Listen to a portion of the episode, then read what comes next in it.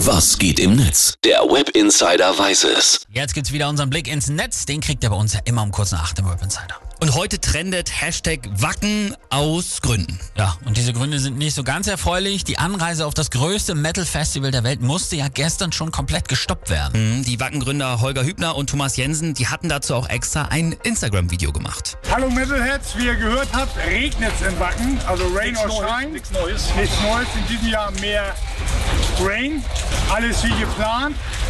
Wir müssen nur die Anreise unterbrechen. Also nicht ganz so alles wie geplant. Keine Mhm. so geile Situation. Ja. Was lassen die User auf den Socials von sich hören?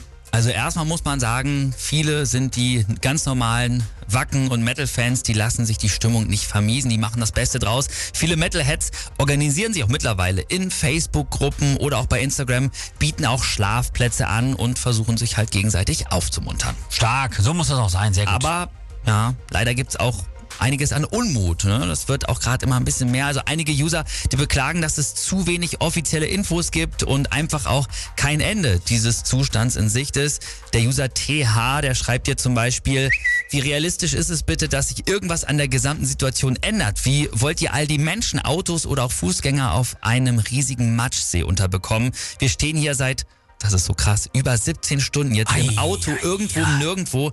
Kein Dixie in der Nähe, keine Ordner. Wir brauchen Infos. das ist natürlich wirklich auch schon hart. Absolut verständlich auch, dass die Motivation da momentan so ein bisschen im Keller ist. So sieht's aus bei uns. Pitsche Patschinas. Also wir laufen direkt durch Wasser. Das ist wirklich reines Wasser hier auf diesem Gelände und fängt jetzt schon an zu matschen. Ja, zieht euch warm an, Gummistiefel etc. Das wird ein Höllenritt dieses Jahr. Ja, es gibt aber trotzdem auch noch die schönen Stories so rundherum.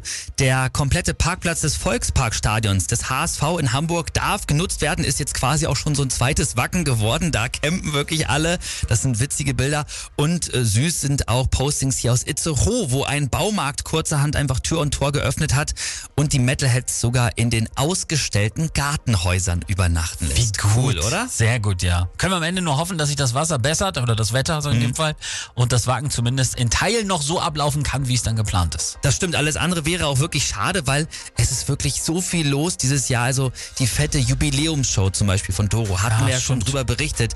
Und noch etwas ganz Besonderes ist mit Lemmy von Motorhead geplant. Der aber ja tot ist. Hä? Ja, der ist tot, ja auch schon seit 2015 Ja. und trotzdem wird er da sein. Genauer gesagt, seine Asche. Geil, oder? Uh. Ja. Und wie das genau alles abläuft, das erfahrt ihr in einer guten halben Stunde in den Rock'n'Pop News. Wacken ist nur einmal im Jahr.